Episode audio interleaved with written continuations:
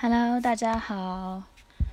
前面两节呢，我们跟大家分享了一下怎么安全的度过试用期。我们分别从实习前的准备、入职前三天的准备来跟大家分享了一下。今天呢，我们要跟大家分享的是在实习中如何来进行自我迭代。嗯，首先第一点呢，我们来分享一下优秀实习生应该具备哪些素质。跟大家认识之后呢，就要开始做事情了。那我们怎么做一个优秀的实习生呢？嗯，我们从以下几点来说。第一个，我们要目标明确，知道自己的工作为什么要做，要做到什么程度，目前存在什么问题，该怎么改进。第二点就是学会提问。要大胆的问，学会提问题，学会分解问题，但要注意方式、时间、对象和场合。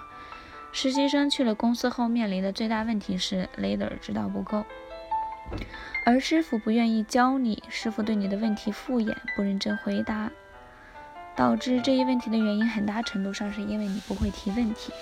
不要说什么会了就不找师傅了，这样的话，师傅会回答你的问题，但是他也不是神仙。你如果不会提问题，他也很为难。另外，很多人会干不会教，在提问过程中一定要把没有听懂的东西问个明白，不要当时不好意思说不懂，但是事后还要需要还是需要问。问的同时要做好笔记，以免以后重复问一样的问题。提问时也要简短扼要，不要跑题或浪费对方的时间。提问结束，不要忘了对回答者表示感谢。同时，如果能够让他们知道，在他们的帮助下，你的工作取得了进展，他们会更加欣慰的。提问时应该注意以下两个问两点：第一呢，是少提大而宽泛的问题，应该把一个大系统分解成很多个小问题；第二个呢，就是尽量少提概念化的问题。其实，在学会提问这一方面，我建议大家去读一本书，叫做《提问的艺术》，呃，应该叫《提问的艺术》吧。这本书其实还挺挺火的，大家可以去学一学如何来进行提问，有效的节省别人的时间，有效的提高自己的提问效率。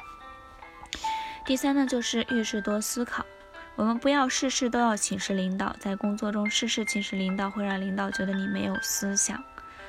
第四点呢，就是对于工作要主动，不要等待领导分配任务。如果不知道应该干什么，或者没有活儿干，要主动请缨，主动去思考哪些工作该做，但是没有人做。多数公司都有干不完的活儿，找出要紧的或者该做的，主动去做。第五个就是遇到问题不找借口，遇到问题时说清楚情况，该是自己的责任就自己担下来，有所担当。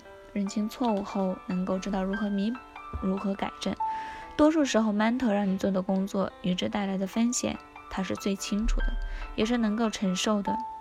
所以，遇到问题不要回避，也不要找借口。没有不犯错误的人，在错面前体现的性格、态度、成长，才是最关键的。第六个是要学会正确的看待与处理工作中遇到的困难。实习过程中，上级交代的任务，可能很快的就答应了。因为当时并不知道会有多难，因此中途遇到困难是正常的现象。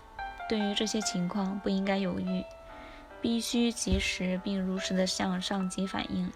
一般来说，只要遇到的困难是合情合理的，上级都不会批评，而会利用他们自己的经验，积极的指导你如何解决这个问题。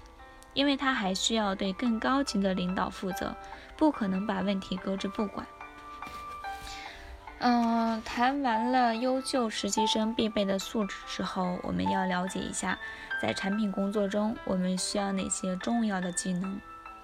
第一个是如何做好用户调用户研究工作。用户研究的原则是客观不打扰。参与用户调研时，需要着重观察用户在自然环境。使自然环境下使用 APP 的习惯。这里所谓的自然环境呢，就是不受外界影响的放松的环境下。与用户访谈时应注意以下三点：第一呢，访谈前让用户消除紧张；第二，提示这不是在考用户；第三，访谈时注意观察用户的表情、肢体动作。第二个是如何掌控住数据？核心数据设计时，应把数据上报和统计作为需求来源，加到开发迭代中。除了基本的网站站点流量数据 （PV/UV） 外，用户的个人数据会作为衡量网站活跃度以及成功的基础标准。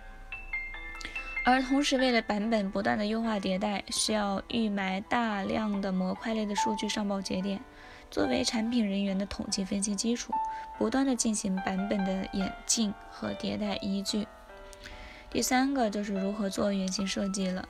对于产品文档而言，交互稿只做示意用，最好最好不要使用高保真原型，限制设计团队的工作。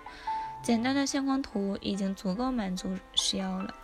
产品设计在做交互设计时，应注意以下两点：第一，低保真高效率，不必投入太多的时间在美观和交互逻辑上，只需要表达出核心页面和功能即可。第二是易修改、易传播，能够方便的进行修改补充，同时可以轻松的导出，共享给项目团队的所有人。嗯，实习中的自我迭代到这里就讲完了。总结一下，在实习中，我们首先应该了解到一个优秀实习生必备的素质。第二个呢，就是我们需要了解，作为一个产品经理，在产品工作中我们需要掌握的重要技能。好，那今天的分享到这里就结束了。大家如果有什么问题，可以在下方留言，欢迎大家一起。学习、交流、成长，谢谢大家。